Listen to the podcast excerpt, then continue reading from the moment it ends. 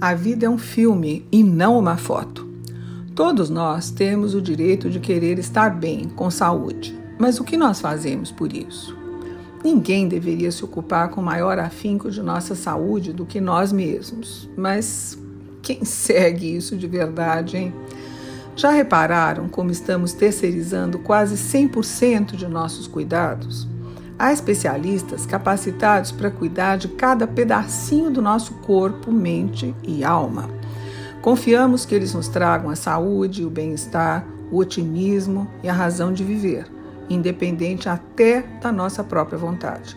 Afinal, já se criou remédio para tudo.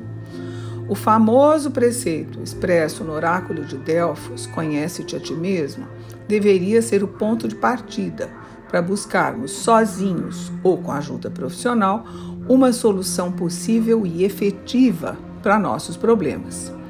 E através desse processo, aprofundar a consciência, o desenvolvimento e o conhecimento pessoal. Estar na dependência de medicamentos para alcançar a tal felicidade está na contramão da nossa evolução pessoal, mas é a cara da atualidade. Lei do menor esforço.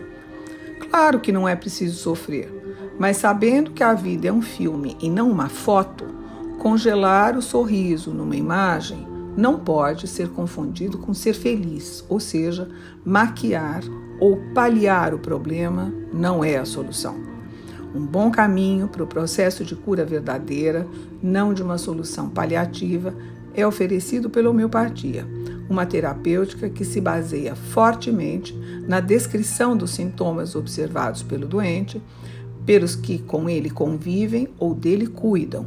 A homeopatia é um caminho para a cura, traçado a partir do autoconhecimento. Doutora Maria Isabel de Almeida Prado, farmacêutica clínica, doutora especializada em abordagem homeopática.